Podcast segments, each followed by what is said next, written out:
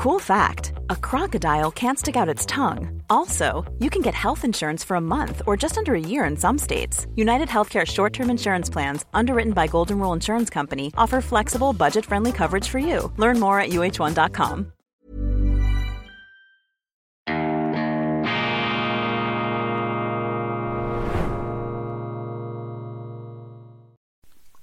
Grüezi miteinander, ganz herzlich willkommen zur schweizerischen Ausgabe von Weltwoche Daily, die andere Sicht, unabhängig, kritisch, gut gelaunt, unerschütterlich, beseelt von Zuversicht, vom Glauben daran, dass es über alle Irrungen und Wirrungen hinweg am Ende eben doch immer wieder gut herauskommt. Wir wissen nicht warum, es muss da draußen eine gnädige Vorsehung geben, sonst wäre hier unten schon längst der Ofen aus. Ich begrüße Sie am Dienstag, dem 17. Januar 2023 in Davos versammelt sich schon das, was sich einbildet, die Weltelite zu sein, allerdings arg amputiert. Teile der Welt sind da gecancelt, sind ausgeschlossen worden, was ich äh, sehr, sehr schade finde und was natürlich auch den Charakter des WEF, nicht als heimliche Weltregierung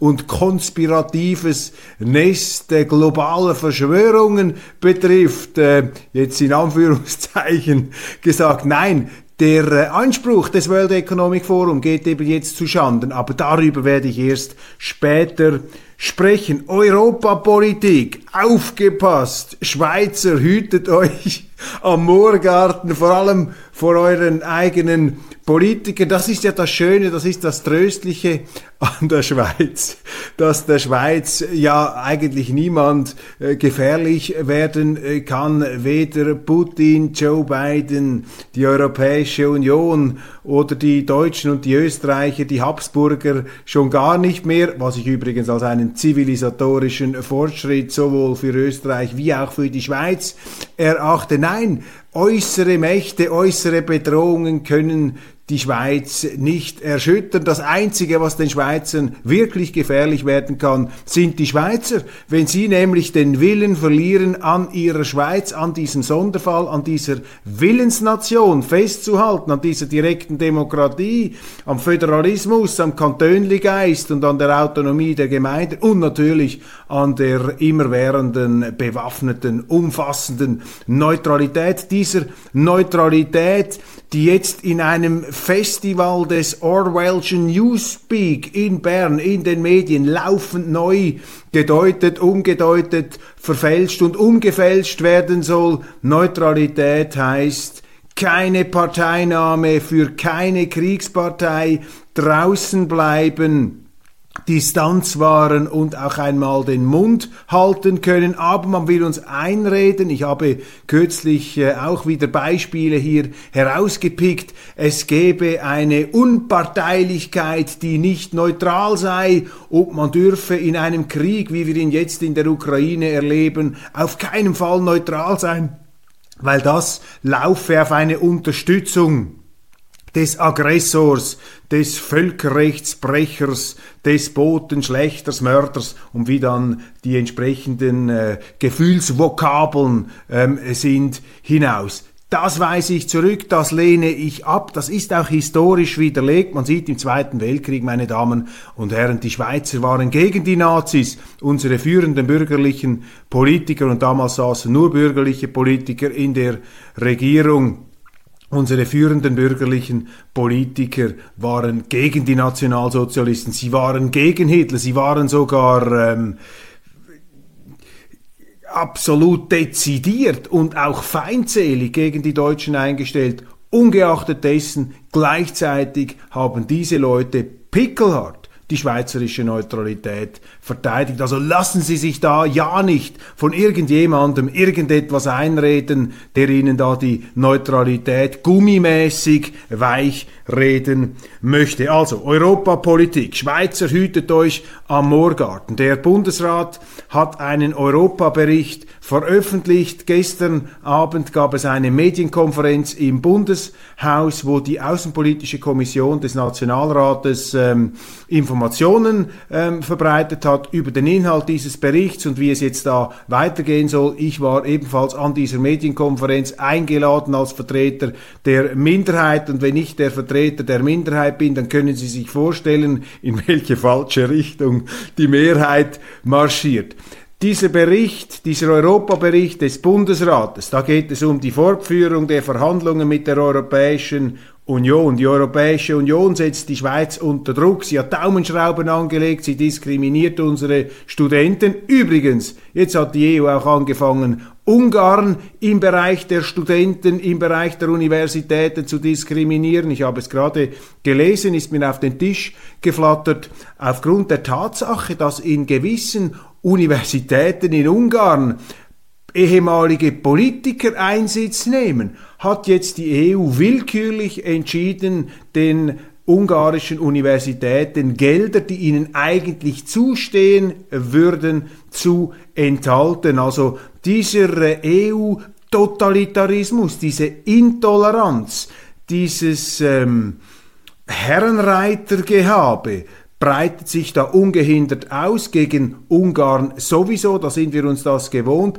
aber eben auch was natürlich äh, keineswegs eine Rechtfertigung bedeutet, ganz im Gegenteil, während es auch für die Schweiz immer alltäglicher wird, dass die EU da auf uns herumreitet. Nun also Drucksituation. Die Schweiz versucht, äh, Entschuldigung, die EU versucht, die Schweiz da in ein ähm, Vertragswerk hinein ähm, zu ellbögeln, hineinzudrücken, in einen Schwitzkasten hinein zu manövrieren, in einen institutionellen Schwitzkasten. Das Ziel der Europäischen Union besteht darin, dass wir Verträge unterschreiben, die uns zwingen, europäisches Recht zu übernehmen und europäische Richter, europäische Gerichte als oberste Schlichtungsinstanz im Streitfall zu akzeptieren. Und wenn wenn diese Gerichte zum Schluss kommen, was äh, vermutlich öfters der Fall sein dürfte, wenn es denn einmal so weit kommt, was ich nicht hoffe, ja, dann ähm, würde die Schweiz natürlich mit Sanktionen ganz legal belegt werden dürfen. Mit anderen Worten, die EU möchte, dass die Schweiz zu einer Rechtskolonie der Europäischen Union wird. Das will ich nicht. Das wollen auch andere politische Kreise in der Schweiz nicht, aber eine Mehrheit im Bundesrat und eine Mehrheit im Parlament. Schweizer hütet euch am Moorgarten, aber diesmal nicht gegen die Habsburger, sondern gegen die eigenen die wollen genau in diese Richtung marschieren. Das institutionelle Rahmenabkommen, das war der erste Versuch, der groß angelegte Versuch einer Eintopfung der Schweiz institutionell in die Europäische Union. Das ist gescheitert 2021 am 26. April jenes Jahres hat der Bundesrat entschieden, weil er gemerkt hat, dass er damit beim Volk da draußen niemals durchkommen würde, wenn er die Volksrechte und die Kantonsrechte ähm, aus dem Fenster Minister rauswirft, wenn er das Volk entmachtet und die Kantone entmachtet. Damit käme er niemals durch, obwohl man geglaubt hatte, ursprünglich man käme durch. So hat er dieses Rahmenabkommen beerdigt.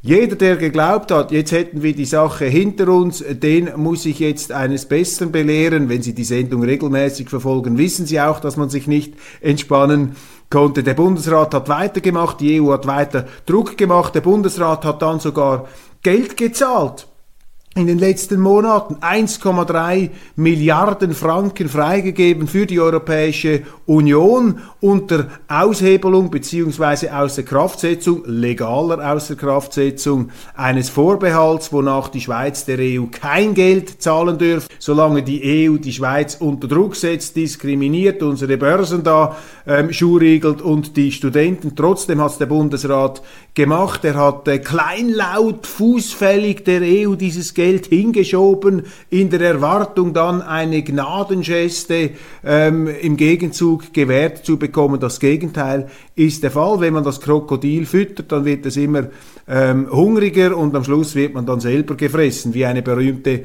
Metapher da lautet. Er hat also auch Verhandlungen dann wieder in Gang gesetzt und jetzt ist der neue Trick, dass man diese institutionelle Unterstellung der Schweiz unter die Europäische Union nicht mehr in einem Rahmenvertragswerk ähm, äh, verbrieft, was äh, schwer verdaulich ist, aus Sicht ja dieser Leute, die das wollen. Das Volk schluckt das nicht. Jetzt möchte man das herunterbrechen, in kleine Stücke verteilen, in wohlproportionierte Einheiten, die man dann leicht, die dann sozusagen leicht den Rachen hinunterflutschen. Ähm, Jetzt möchte man diese institutionellen Anbindungen, Unterstellungen einfach in Einzelverträgen ähm, hineinpflanzen, wie so Trojaner in einem Computersystem, die dann äh, auf alles eingreifen und am Schluss ist die Schweiz gefangen in diesem System. Das ist der Plan des Bundesrats und damit hat er auch, darüber hat er Auskunft gegeben in seinem Europabericht.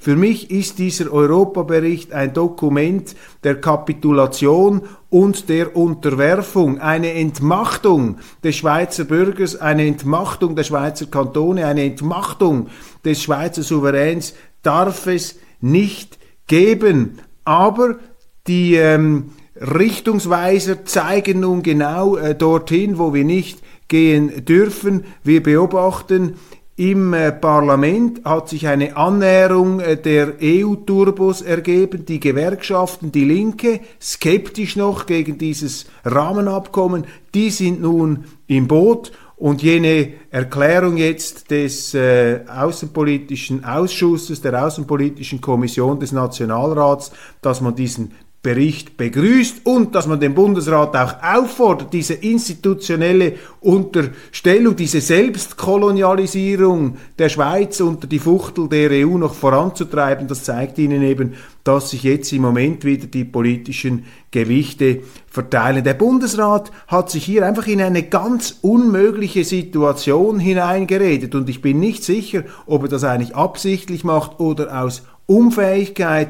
Der Bundesrat müsste meines Erachtens der Europäischen Union einfach deutsch und deutlich mitteilen, eine institutionelle Anbindung kommt für uns nicht in Frage. Wir dürfen doch nicht unsere Verfassungsgrundsätze aus dem Fenster hinauswerfen. Das können wir nicht machen. Wir müssen doch unsere Volksrechte schützen, unsere kantonalen Souveränitätsrechte, jene Staatsform, die dafür gesorgt hat, dass es der Schweiz besser geht als den anderen Ländern innerhalb der Europäischen Union als den Ländern innerhalb der Europäischen Union, jene Staatsform, die uns auch sicher durch ungezählte Stürme der Geschichte manövriert hat. Die Europäische Union, das ist meine zweite Beobachtung in diesem Zusammenhang, die Europäische Union ist institutionell alles andere als gefestigt, ja mehr noch, die Europäische, Europäische Union ist institutionell gescheitert. Und das sehen Sie am Schengen-Abkommen, an diesem Grenzöffnungs- und äh, Asylabkommen Schengen-Dublin, offene Grenzen, Dublin, dieses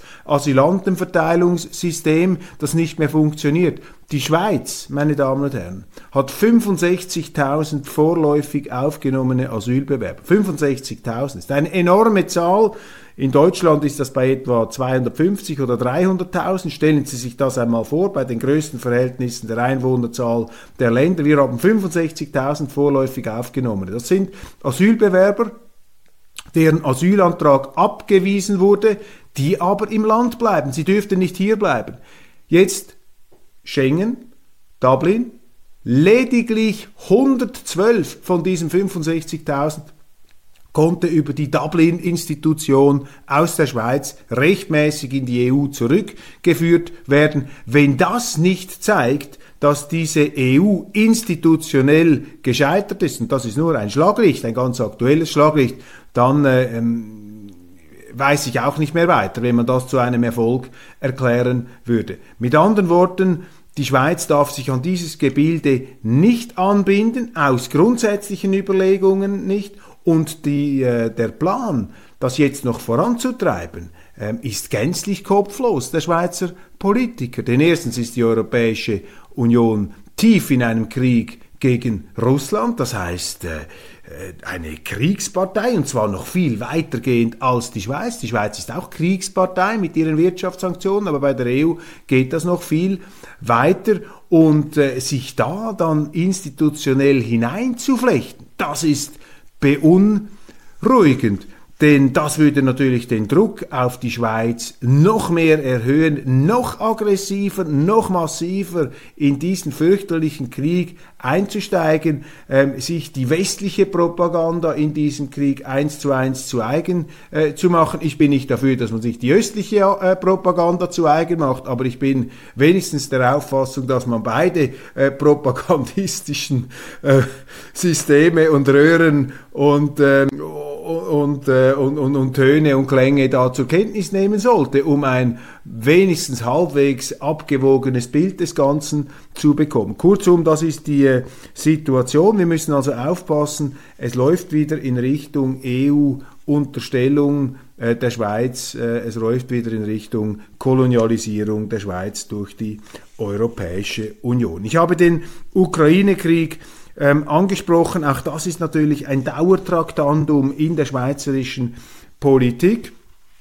Seit dem 24. Februar 2022, einfach als äh, informative Zahl, hat die Schweiz insgesamt 1,4 Milliarden Schweizer Franken ausgegeben für die Ukraine an Hilfe. 1,4 Milliarden Franken Steuergelder und ein Ende dieses Engagements, äh, dieses humanitären und auch ähm, asylpolitischen Engagements ist nicht in Sicht.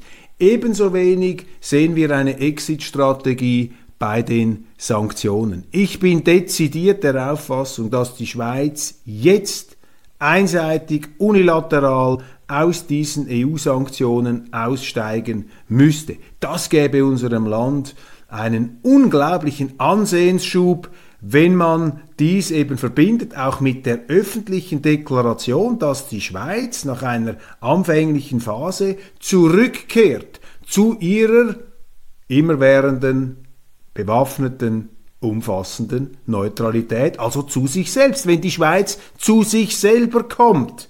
Aber das ist absolut unwahrscheinlich. Also vorher würde die Schweiz noch der Europäischen Union beitreten, bevor sie so etwas macht. Zumindest äh, die Politiker, das Volk würde es nicht machen, aber die Politiker, die haben dermaßen Angst. Und wenn man mit Leuten äh, äh, spricht, die in, in den entsprechenden diplomatischen Gremien sitzen, ja, dann sagen die einem, ja nein, das wäre unmöglich. Wenn die Schweiz jetzt hier aussteigt, dann würden wir ja selber sanktioniert, dann würden wir selber, dann würden wir selber wie Russland behandelt werden. Dann würde dann würden wir diskriminiert werden. Mit anderen Worten, solche Eingeständnisse bedeuten ja, dass die Schweiz gar nicht mehr frei ist. Angeblich. Nach Auffassung unserer Diplomaten und unserer Leute da in diesen Außenstellen und in diesen außenpolitischen äh, Kommandostationen unseres Landes.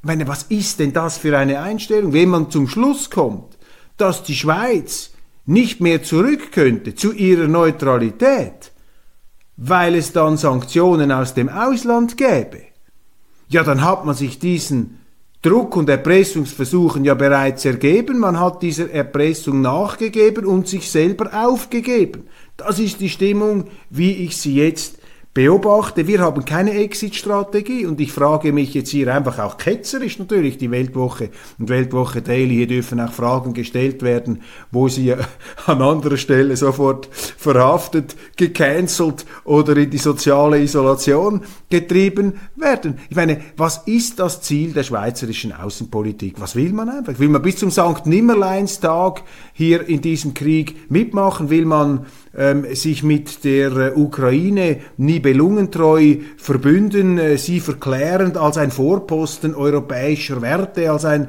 Vorposten, als ein Vorkämpfer der europäischen Zivilisation. Ähm, einfach mal eine ganz allgemeine Bemerkung vorweg. Ich habe den Eindruck, dass die Ukraine und Russland viel mehr Werte miteinander teilen als die Ukraine mit dem Rest Europas oder mit der Schweiz. Äh, Klammer äh, geschlossen. Zweitens, die Werte der Ukraine. Ähm, 2014 hat die Regierung in Kiew einen Bürgerkrieg gestartet gegen die russischsprachige Minderheit im Osten des Landes. Sie hat nicht akzeptiert, dass nach einem Staatsstreich in Kiew, der äh, widerrechtlich, verfassungswidrig stattgefunden hat, unter Einmischung des Westens, dass sich die vorher halbautonome Krim gänzlich abgespalten hat mit Volksinitiativen und, ähm, Entschuldigung, mit einem Referendum dass an Deutlichkeit nichts zu, zu, wünschen übrig ließ. Ja, mag ja sein, dass nicht alles demokratisch da mit reinen äh, Dingen zugegangen, äh, zugegangen ähm, sein könnte. Aber trotzdem, der Wille, die Willensbekundung war überwältigend. Das hat die Regierung nicht akzeptiert, hat sie mit Gewalt die eigene Bevölkerung beschossen. 14.000 Tote in diesem ähm, Bürgerkrieg. Sind das unsere Werte? Ist das die Art und Weise, wie wir in der Schweiz miteinander umgehen, wenn es ähm, Konflikte gibt zwischen der französischsprachigen Minderheit und der deutschsprachigen Mehrheit, können wir dann auch Panzer nach Genf schicken oder nach Losland. Sind das unsere Werte? Oder sind es unsere Werte, wenn äh, man wie Zelensky einfach die Oppositionsparteien verbietet? Wenn man die russisch-orthodoxe Kirche verbietet? Wenn man ein Mediengesetz erlässt, das sogar von den ukrainischen Journalistenverbänden als äh, totalitär, freiheits- und journalismusfeindlich bezeichnet wird. Sind das unsere Werte? Ja, natürlich. Man muss relativieren. Es ist Krieg. Äh, nichts rechtfertigt den Einmarsch Russlands über diese ähm, Grenze. Aber nichts rechtfertigt auch die Einführung einer faktischen Despotie und Diktatur aus Anlass eines Krieges. Die ähm, westlichen Staaten die europäischen Staaten haben sich auch nicht aufgegeben im Zweiten Weltkrieg. Churchill hat auch nicht entschieden, wir müssen jetzt ein faschistisches System einführen, weil uns die Faschisten angegriffen haben in Gestalt der Deutschen, in Gestalt von Hitler. Also hier müssen wir schon aufpassen, dass wir uns da nicht in etwas hineinziehen lassen und uns etwas einreden, was wir sein sollen, was wir allerdings gar nicht sind. Also die Frage stellt sich doch hier, wie lange noch? Wie lange noch wollen wir da mitmachen? Was ist eigentlich das Erfolgskriterium dieser ähm, Sanktionen? Wenn ich die Situation nüchtern beobachte, dann stelle ich fest, diese Strategie, A lot can happen in three years, like a chatbot may be your new best friend. But what won't change? Needing health insurance. United Healthcare Tri Term Medical Plans, underwritten by Golden Rule Insurance Company, offer flexible, budget friendly coverage that lasts nearly three years in some states. Learn more at uh1.com. Hey, it's Ryan Reynolds, and I'm here with Keith, co star of my upcoming film, If, only in theaters, May 17th. Do you want to tell people the big news? All right, I'll do it. Sign up now and you'll get unlimited for $15 a month in six months of Paramount Plus Essential Plan on us. Mintmobile.com slash switch. Upfront payment of $45 equivalent to $15 per month. Unlimited over 40 gigabytes per month. Face lower speeds. Videos at 480p. Active Mint customers by 531.24 get six months of Paramount Plus Essential Plan. Auto renews after six months. Offer ends May 31st, 2024. Separate Paramount Plus registration required. Terms and conditions apply if rated PG. Der Europäischen Union, der Amerikaner, Waffen liefern und Sanktionen, diese Strategie hat bis jetzt Putin nicht gestoppt. Im Nebel des Krieges, ich weiß, es ist schwierig hier den Überblick zu behalten, es gibt unterschiedliche Wahrheiten, Gewalt und Lüge, das sind die großen Instrumente äh, im Krieg, da muss man immer aufpassen. Aber ähm, nach dem, was wir jetzt wieder beobachten, sind die Russen auf dem Vormarsch. Die Russen haben zwei Millionen Reservisten. Und äh, da können sie Waffen liefern aus dem Westen, aber sie werden die Russen deswegen nicht stoppen, weil die Russen sagen seit äh, über 20 oder seit bald 20 Jahren, dass für sie eine faktische NATO-Ukraine nicht akzeptabel ist. Das ist eine Frage der geopolitischen Existenz, sein oder nicht sein. Jetzt kann man natürlich diese Rivalität äh, gegenüber Russland von Seiten der Amerikaner bis zum Exzess hochtreiben und sagen, jetzt schauen wir mal, wer da den längeren hat in diesem Konflikt. Und man kann natürlich tatsächlich, wie das ein amerikanischer Senator gesagt hat, bis zum letzten Ukrainer kämpfen, aber das ist ein zynisches, das ist auch ein zerstörerisches und ein brutales ähm, Vorgehen und ein brutales Verdikt. Also diese Sanktionen, diese Politik, der ist es genauso wenig gelungen, wie da der russischen anfänglichen Blitzkriegstaktik ihre Ziele zu erreichen. Jetzt stecken wir da tief drin, die Schweiz ebenfalls, ganz tief drin ist sie in diesem Krieg und man muss sich einfach die Frage stellen, wann gehen wir wieder raus? Ähm, ist das richtig, dass wir uns da eins zu eins da hineinziehen? Ähm, lassen in diese endlose, äh, immer mehr opferkostende Auseinandersetzung. Zweite Frage, die ich äh, in diesem Zusammenhang ha, ähm, habe oder was ich mit großer Sorge beobachte. In der Schweiz ähm, werden die Stimmen immer lauter, die jetzt sagen, wir müssen rückwirkend unsere Kriegsmaterialexportgesetze abändern. Wir müssen doch jetzt auch Waffen und Munition liefern, ähm, nachliefern, ähm, via Deutschland, via Spanien in die Ukraine, obwohl wir Gesetze haben, die uns das verbieten und obwohl die Spanier und die Deutschen Verträge abgeschlossen haben mit der Schweiz, in denen schwarz-weiß draufsteht, wenn ihr diese Waffen, wenn ihr diese Panzer oder diese Geräte kauft, dann können wir euch keine Munition liefern und auch keine solcher Waffen mehr, wenn ihr die ins Ausland, in Kriegsgebiete liefert. Alle haben diese Verträge sehenden Auges unterschrieben, aber jetzt sind sie in Bern so weit, dass auch bürgerliche Politiker, darunter sogar Juristen, der Auffassung sind, man müsse das aufweichen. Nehmen Sie den FDP-Präsidenten Thierry Burkhardt, der ist Jurist aber die äh, sind ja spezialisiert offensichtlich darauf, rückwirkend Verträge aufzuweichen und das Recht umzuschreiben. Und wenn man das macht, meine Damen und Herren, dann verbrennt man auf dem Scheiterhaufen die schweizerische Glaubwürdigkeit und auch die schweizerische Rechtsordnung, die Stabilität unseres Rechts. Das geht doch nicht, wenn man das für die Zukunft ändern möchte, wenn man die Schweiz auch zu einem Waffenschmiede für die Konfliktparteien weltweit äh, machen möchte, wovor ich warne äh, dann müsste man auf ordentlichem Weg die Gesetze abändern für die Zukunft, aber sicher nicht rückwirkend. Dritte Bemerkung. Wann eigentlich ist für einen Putin die rote Linie überschritten? Die Deutschen reden ja jetzt davon, auch die Polen, den Leopard-Panzer in die Ukraine zu liefern. Der Leopard-Panzer, das ist nicht einfach so ein Schützenwagen, äh, der dazu dient, äh, belagerte Zivilisten in Sicherheit zu bringen oder eine Infrastruktur zu schützen. Der Leopard ist einer der wirksamsten modernen Panzer, die es überhaupt nur gibt. Eine extrem ähm, zielgenaue und tödliche Angriffswaffe, genauso wie diese HIMARS-Systeme der Amerikaner, die äh, enorme Verheerungen anrichten. Ja, die Russen richten auch enorme, schreckliche Verheerungen an, aber wenn wir nur von den Verheerungen der Russen sprechen, dann werden wir blind für die Verheerungen, die wir selber anrichten. Und mit jeder Eskalation, mit jeder neuen Waffenlieferung, mit, einem, mit jedem neuen Supersystem, das wir darüber schicken, hat natürlich Putin wieder 100 Gründe, um seinerseits sein riesiges Arsenal und sein Potenzial zu entfesseln. Und mir kommt das Ganze vor jetzt wie so eine Pokerpartie von Seiten des Westens. Ja, wir legen da mal noch immer eine Karte hin, wir blöffen. Wir gehen zwar nicht selber rein, wir lassen die Ukrainer kämpfen für unsere Werte. Schauen wir mal, wann die Russen fertig sind, weil die Leidtragenden, das sind ja die Ukrainer. Ich finde diese Politik hochgradig zynisch. Vierte Bemerkung. Die Schweiz ist ja strategisch jetzt verbandelt mit der Europäischen Union. Wir haben eins zu eins die europäischen Sanktionen übernommen. Wer ist, diese, wer ist diese EU und wie ist die Position der EU in diesem Krieg zu beurteilen? Ich bringe nur ein Beispiel.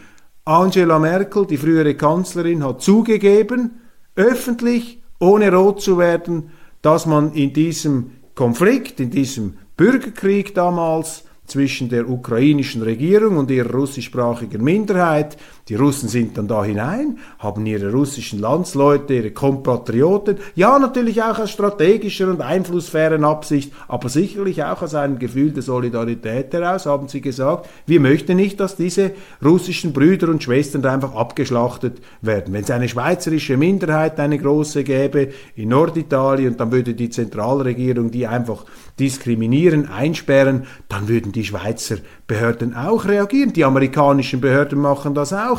Die schicken sogar schon Kampfhubschrauber, wenn nur einer oder zwei amerikanische Bürger irgendwo behelligt, wenn denen irgendwo ein Haar gekrümmt wird. Aber Putin hätte dann einfach zuschauen sollen, wie da diese Russen einfach in Grund und Boden äh, geschossen und gestampft werden. Das geht doch nicht. Also, die Russen sind da hinein. Es kam zu Verhandlungen. Die Russen übrigens in diesem ersten Phase des Ukraine-Kriegs 2014 bis 2022, 2015, 16, 17 und so weiter sehr erfolgreich. Ihre Armee ist nach vorne gegangen. Die Ukrainer haben gesagt, wir müssen Friedensverhandlungen machen. Der Westen hat sie unterstützt, die EU. Frau Merkel hat gesagt, uns ging es nie um einen Frieden in der Ukraine. Mit anderen Worten, wir haben die Russen getäuscht. Wir wollten sie lediglich stoppen, damit wir die Ukraine noch mehr aufrüsten können. Das ist die Europäische Union. Die hat Putin über den Tisch ziehen wollen. Sie hat ihn über den Tisch gezogen und nebenbei bemerkt hat Frau Merkel mit diesem Eingeständnis gerade auch noch bestätigt, was Putin gesagt hat, dass er nämlich dem Westen nicht glaube, dass es ihm um den Frieden geht. Also der Westen hat hier das angeblich propagandistische Lügennarrativ von Putin auch noch bestätigt. Das sind unsere Partner. Mit dieser Lügenmaschine will sich die Schweiz da verbünden und auch institutionell verbinden. Das würde ich also ganz, ganz große Fragezeichen setzen. Und jetzt noch der letzte Punkt, der ketzerischste Punkt in diesem ganzen ähm, Zusammenhang. Wir müssen doch einfach einmal runterkommen von dieser Pose moralischer Unfehlbarkeit. Wir sind die Guten, wir haben die super Werte und die anderen, die haben keine Werte, das sind die Wertlosen. Wir müssen doch einmal aufhören, diese Welt in Schwarz und Weiß aufzuteilen und uns einzubilden, wir sind die Weißen und die anderen sind einfach nur die Schwarzen. Und bei diesem Krieg geht mir das auf den Wecker. Ja, ich bin auch gegen solche äh, Aggressionen, ich bin auch gegen Kriege, ich bin im Grunde meines Herzens ein Pazifist. Ich finde das fürchterlich. Es geht mir auch nicht darum, die russischen Aktivitäten äh, da im Osten zu rechtfertigen. Russland ist ein Raubtier wie all diese riesigen Staaten, wie all diese Großmächte. Aber um Himmels Willen, ähm, mir geht es darum, unsere eigene, diese Überheblichkeit, diese Aufgeblasenheit, die zu relativieren, weil aus der kann nichts Gutes kommen. Die verhindert, die behindert uns auch daran, ein realistisches Bild der Wirklichkeit zu ähm, bekommen. Also, es heißt hier immer, ja, die Russen, das sind die ganz eindeutigen glasklaren Brecher des Völkerrechts, das ist eine völkerrechtswidrige Aggression. Ja, das ist es vermutlich. Müssten Juristen entscheiden, das müsste man von einem neutralen Gericht einmal beurteilen äh, lassen. Die Russen sehen das anders. Aber wenn wir schon da zu Schiedsrichtern des Völkerrechts uns aufspielen, wenn unser Außendepartement, unsere Politiker, unsere Bundesräte im Brustton eines geradezu schon päpstlichen Unfehlbarkeitsgrundsatzes, äh, den der Papst selber gar nicht mehr zu haben scheint, wenn sie so auftreten, ja, dann frage ich hier einfach, okay, also wenn die Russen das Völkerrecht gebrochen haben, was haben denn eigentlich die Ukrainer gemacht? Die Ukrainer haben das Istanbuler Abkommen von 1999 unterzeichnet, OSZE-Abkommen. Das ist ein Abkommen zur Sicherheit und Zusammenarbeit im Osten Europas. Das ist die OSZE. Da gab es ein Abkommen 1999, Istanbul, und da ist schwarz auf weiß, können Sie im Internet nachlesen, Paragraph 8, da heißt es, das wird heute immer zitiert, jedes Land hat das Recht, seine Militärbündnisse selbstständig zu wählen und zu bestimmen. Und das sagen jetzt, das lesen Sie und hören Sie. Ja, sehen Sie, die Ukrainer können doch in der NATO dabei sein, die können doch Raketenbasen der Amerikaner ins Land holen. Wo ist das Problem? Da darf man doch nichts machen. Das ist doch kein aggressiver Akt, wenn in der Ukraine ähm, Atomraketen der NATO stehen, die Richtung Russland gepolt sind. Wieso fühlt sich Russland bedroht? Haben die irgendwie Paranoia? Sind die nicht mehr ganz normal im Kopf? So wird ja argumentiert bei uns. Ähm, wie in diesem Film Gaslight äh, mit äh, Charles Boyer und Ingrid Bergmann, wo die Frau langsam spürt, dass ihr Ehemann sie umbringen will und der Ehemann sagt immer, nein, nein, du bist krank, das bildest du dir alles nur ein. Versucht sie also da psychologisch einzulullen. Also das ist hier das Argument ähm, des Westens unterschrieben, man dürfe da ja frei in der Bündniswahl. Was allerdings verschwiegen wird, was nie zitiert wird aus diesem Istanbuler Abkommen, und da steht nämlich nur zwei Sätze weiter in diesem Paragraph 8, dass kein Land ein Sicherheitsbündnis abschließen darf auf Kosten der Sicherheit eines anderen Landes. Ja, und ist das nun auf Kosten der Sicherheit eines anderen Landes, wenn die Ukraine die NATO bei sich ins Boot holt, wenn sich die Ukraine zu einem Außenposten der amerikanischen Außenpolitik, der NATO-Außenpolitik möglicher Raketenbasen macht. Ja, natürlich ist das eine Sicherheitsbedrohung für Russland, weil das ganze Gleichgewicht des Schreckens der Atomkräfte ins Wanken gerät, wenn sie nur noch Frühwarnzeiten von zehn Sekunden haben oder vielleicht einer Minute. Ja, dann sind sie ja verwundbar in diesem ganzen ähm, absurden Wettrüsten, das wir über die letzten 100 Jahre oder die letzten 80 Jahre erlebt haben. Und genau das ist doch hier das Problem. Und die Frage, ob man sich durch irgendetwas bedroht fühlt oder nicht, das liegt ja nicht im Auge dessen, der da seine Raketenbasen hinpflanzt, sondern das haben ja die Russen selber zu beantworten, ob sie einverstanden sind damit, wenn die NATO sich faktisch die Ukraine einverleibt. Und die Ukraine hat diesen Vertrag unterschrieben und diese NATO-Verbandelung, die sie gemacht hat, die ist natürlich ein krasser Verstoß, ein völkerrechtlicher Verstoß gegen einen völkerrechtlichen Vertrag, das Istanbuler Abkommen. Und dass die Ukraine sich in die NATO integrieren will und dass die NATO sich in die Ukraine hineindrängt, das ist ja schon seit vielen Jahren der Fall und das gipfelte eben am 10.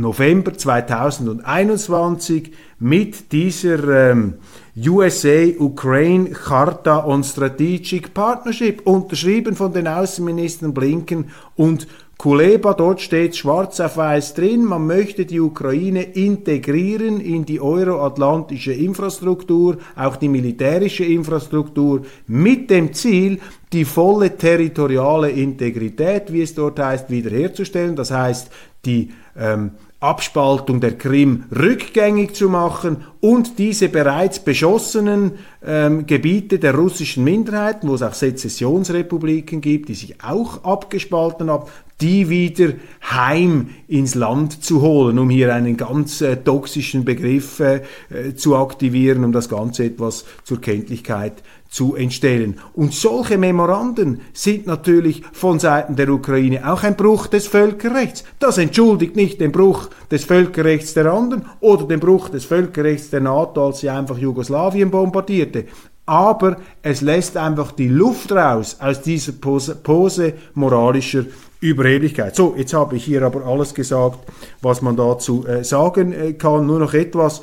Die Schweiz muss vor diesem Hintergrund einfach überlegen, ob es ähm, nicht sinnvoll wäre, wieder zurückzukehren zu sich selbst, zur immerwährenden bewaffneten schweizerischen Neutralität. Was sind die sonstigen Schlagzeilen? Nur ganz kurz, ein berühmter Mafiaboss in Sizilien wurde verhaftet, ein Großerfolg für die italienische Justiz. Die deutsche Wehrministerin Frau Lambrecht ist zurückgetreten, das hat man erwartet. Viktor Orban und der serbische Präsident Alexander Vucic sind gute Freunde und ähm, die Medien äh, beginnen jetzt langsam diese ganze Causa Berse Ringe etwas kritischer anzuschauen. Man tastet da noch etwas im Nebel und wartet, was die Schweiz am Wochenende an neuen Informationen hat. Ich habe dazu noch ein interessantes Zitat äh, gefunden, nämlich aus dem Geschäftsbericht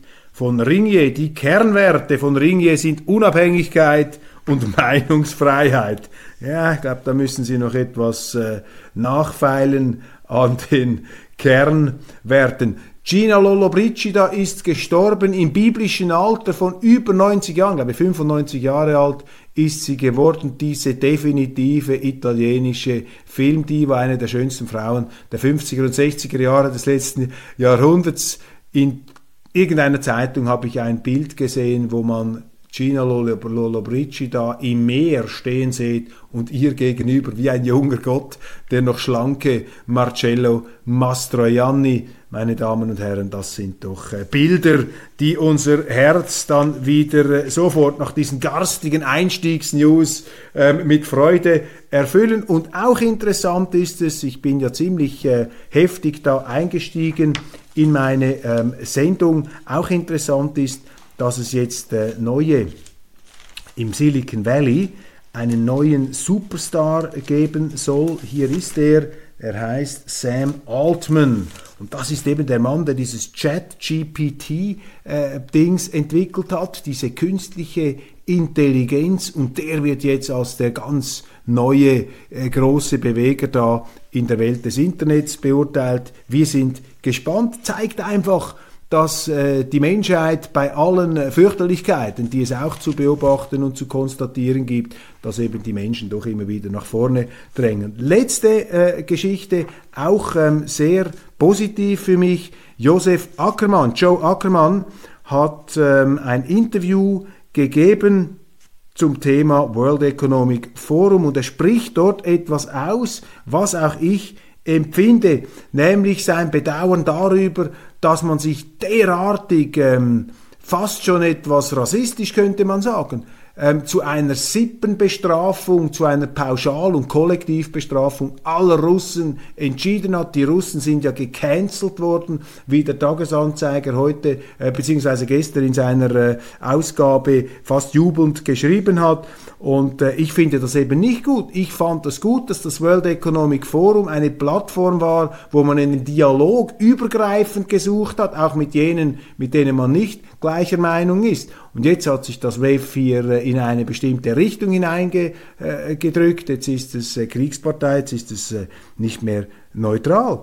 Und da sagt Josef Ackermann dazu, ich zitiere, Fakt ist, das WEF hat im Ukraine-Konflikt klar Position gegen Russland bezogen. Das ist eine Zäsur in der Geschichte des Forums. Dadurch hat man nämlich auch das aufgegeben, was Davos und das WEF immer stark gemacht hat, dass man offen für alle ist und versucht, im Dialog gemeinsam Lösungen zu finden. Nun ist das WEF Partei. Es wird interessant zu beobachten sein, wie sich das Forum nach dem Ukraine-Krieg positionieren wird. Natürlich ist der russische Angriffskrieg ausdrücklich und in aller Form zu verurteilen, aber ich bedauere es trotzdem, dass das WEF kein Türchen offen gelassen hat. Nicht alle Russinnen und Russen, die in der Vergangenheit nach Davos kamen, sind Putin-Anhänger. Diesen Personen hätte ich weiterhin die Möglichkeit gegeben, an der Debatte teilzunehmen. Soweit Josef Ackermann. Ich teile dem zu. Was mich zusehends irritiert, ist einfach dieser Zwang, äh, der da herum äh, scheint, dass jeder fast reflexhaft fast wie ein Zeichen oder ein, einen militärischen Gruß immer sagen muss, also ich verurteile dann das. Also ich bin also gegen Kriege. Ich bin also auf keinen Fall für diese Aggressionen. Das ist ja selbstverständlich. Aber dieser Bekenntniszwang, der jetzt herrscht, auch und gerade in der Schweiz, der zeigt Ihnen, dass wir hier nicht mehr frei diskutieren, dass hier ein Klima auch der ähm, unterschwelligen Repression da ist. Jeder muss sich da quasi entschuldigen, wenn er irgendetwas sagt, was jetzt vielleicht nicht da äh, dem generellen Gaumont entspricht. Nein, ich bin also auch der, nein, ich bin also auch der Meinung, dass man die Leute nicht umbringen sollte. Ich bin also auch das ist doch lächerlich, dass wir uns in solche Rituale hineinreden. Das sind Verkrümmungen des Denkens, meine Damen und Herren. So, jetzt aber, äh, äh, uh, habe ich geschlossen. Die Sendung ist etwas länger geworden, als ich gedacht habe, aber auch sehr, sehr interessant. Äh, vor allem für mich. Ich fand das jetzt äh, einmal wieder sehr lehrreich, hier diese Gedanken zu entwickeln. Ich hoffe, ich bin jetzt nicht der Einzige, der da noch in die Kamera redet. Alles Gute.